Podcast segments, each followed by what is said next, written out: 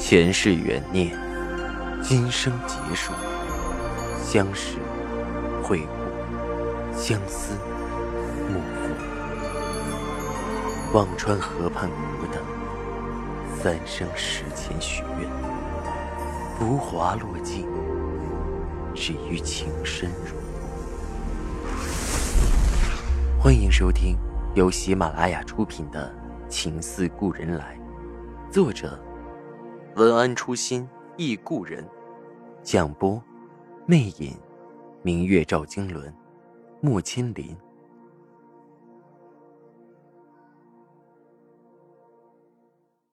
第一百一十一集。眼看着两个兵就要上前去绑赵石南，杜恒的眼前是小季临行前新旧交替的伤痕。赵世南这一去，不知道要受多少罪，还能不能出来？他眼睛一闭，大声说着：“慢着！”说着走到众人面前，深深看了眼赵世南，又看着徐师长，吐了口气：“白青来这里，是为了见我。”徐师长饶有兴趣地打量着杜恒，一个娇滴滴的小娘子，他皮笑肉不笑地问着。见你做什么？杜恒咬咬嘴唇说道：“这还需要解释吗？一个男人找一个女人，还能做什么？”赵世南和赵灵泉几乎同时大声喊出来。赵世南的声音是不可置信的恶怒，赵灵泉是声色俱厉的制止。明姐对一个女人是命，尤其杜恒这种女人，她会害死自己的。徐师长冷笑着：“这么说，你和白青有私情？”杜恒艰难的点头：“是的。”徐师长没料到这节骨眼上会冒出这么一招。苏小回给他分析的一系列可能中，并没有杜恒会承认他和白青有私这条啊！这下可怎么办？徐师长坐在院子里的石凳上。马鞭放在旁边的石桌，双手抱在胸前，看着杜恒问道：“什么时候就有私情了？”杜恒的声音微颤着说道：“我和他在扬州就很好，所以他才被赵世南赶出去。到了北平，我们有机会再续前缘，所以他每次来这里都是为了见我。”说详细点，到了北平，你怎么会见到他？徐师长不太相信，一个劲儿地追问着。杜恒的脑子里反复斟酌，该怎么说话才能把赵世南撇清？想了想，说着：“在十四格格的寿宴上见到了白芷，白芷知道我们的事，帮我和他拉的线儿。每次我和白芷出去逛街、去报社、去舞会，都是幌子，其实都是为了见他。”说到这里，杜恒已经有些面红耳赤，说不下去。院子里的人都很震惊，几个刚才还在夸赞赵石南夫人的同乡，看着赵石南，心里不是滋味。许参事也没想到，自己想见识的赵夫人，竟然是以这种方式亮相的。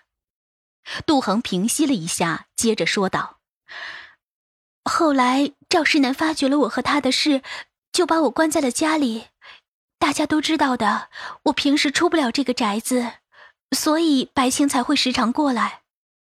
说到这里，连几个下人都信了。本来他们也不知道为什么少爷不让少奶奶出去，这么一说，不由有几个点头，一副恍然大悟的样子。我怎么知道你说的是真是假？徐师长问着杜恒，此刻他也有些半信半疑了。杜恒抬起了胳膊。那是刚才锦葵找的那个男人套在他胳膊上的镯子。你们不是一直问他来做什么吗？他今天来就是为了把这个镯子送还给我。这是我们的信物，后来被我弄丢了，他找了回来。赵氏那眼里的光一点一点的熄灭了，从最初的根本不信到半信半疑，杜恒一席话说的条理清晰，头头是道。连他自己也找不到一丝错漏，他的牙关紧紧咬着，脑子里一片惊涛骇浪。他在救他，在说实话。他不知道，他只觉得所有的气血涌上了头，整个人都完全无法思考，有种即将炸裂的崩溃。徐师长笑得大声，笑了许久才缓过劲儿，看向赵世南道：“没想到啊，没想到，听说赵老板在扬州城风流倜傥，没想到夫人不逊于赵老板。赵老板可别怪我，我是无心插柳。”倒是把赵老板的家事抖搂出来了，这可真是捉奸在床，又成双啊！哈哈哈哈哈！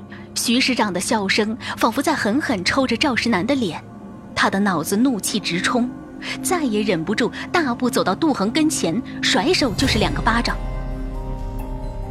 闭嘴！赵世南的力气很大，杜恒一个站不住，被他打得跌在了地上。赵灵泉心像被针扎一样，他大吼着：“赵石南，你个混蛋！他怎么能打他？他是为了救他呀！这个蠢货！”赵灵泉的胸中在呐喊，却不敢喊出来。这么喊出来，杜恒的心血就白费了。赵灵泉痛极锥心，不知哪里来的力气，竟然挣脱了两个压着他的士兵，向倒在地上的杜恒冲了过去。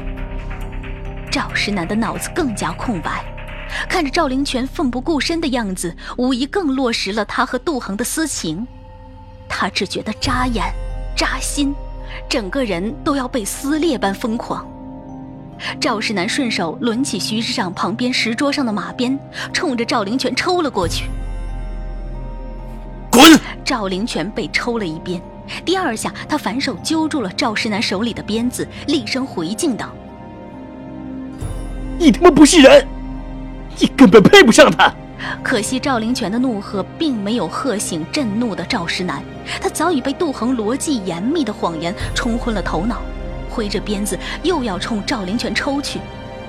后面负责押解的士兵上来，重新把赵灵泉抓了回去，其中一个狠狠踹了赵灵泉的腿一脚。妈的，还不老实！杜恒看着赵灵泉被踹。心里一疼，眼泪哗的涌上，不禁用手捂住了嘴，才让自己没有喊出声来。赵石南看着这幅情景，完全崩溃。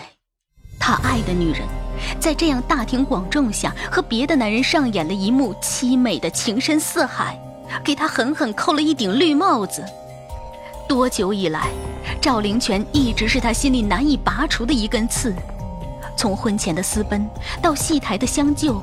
到镯子的思乡受受，到北平的枪声遗缘，一次次的不快心塞积液成球，到此刻彻底轰的爆炸，他无暇多想，盛怒之下反手给了地上的杜恒一鞭子，目光狠辣绝望。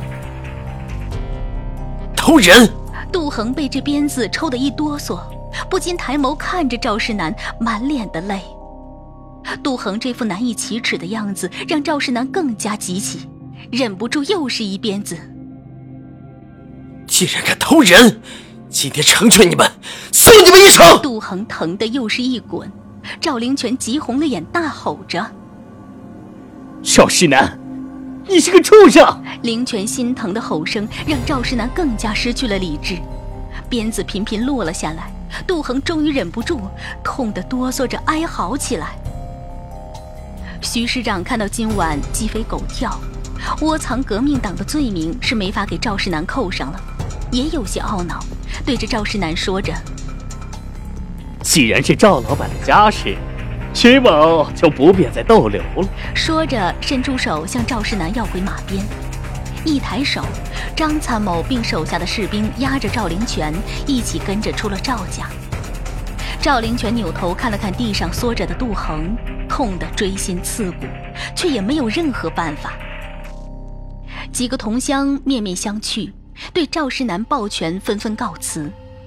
许参事拍拍赵世南的肩，说道：“冷静些，夫人对你如何，你自己应该心里有数。”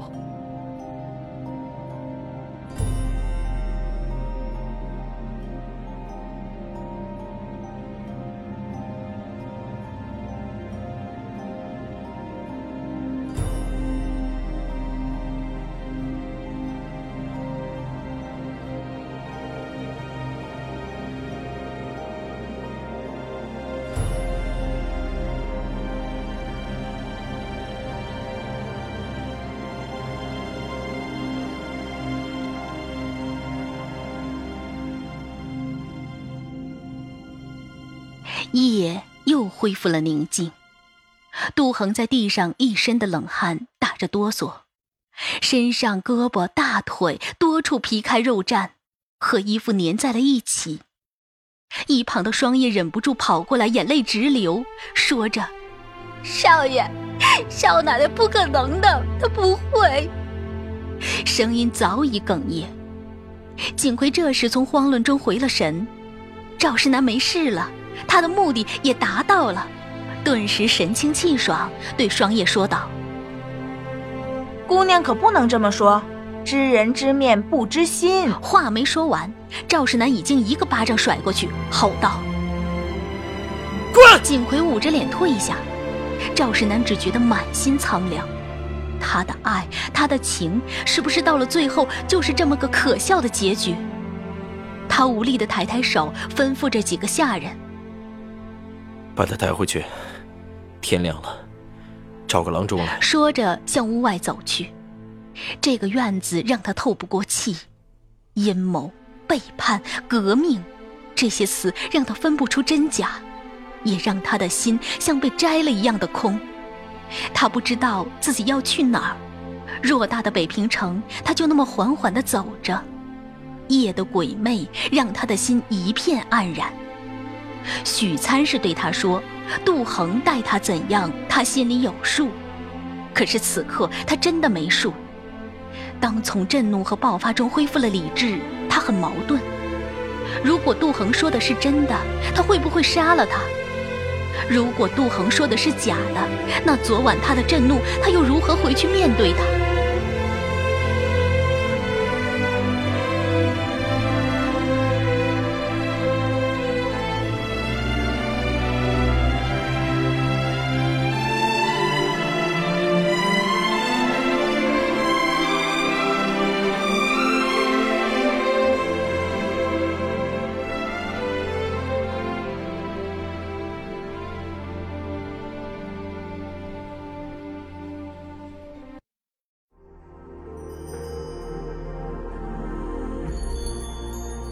您正在收听的是喜马拉雅出品的长篇穿越小说《情似故人来》。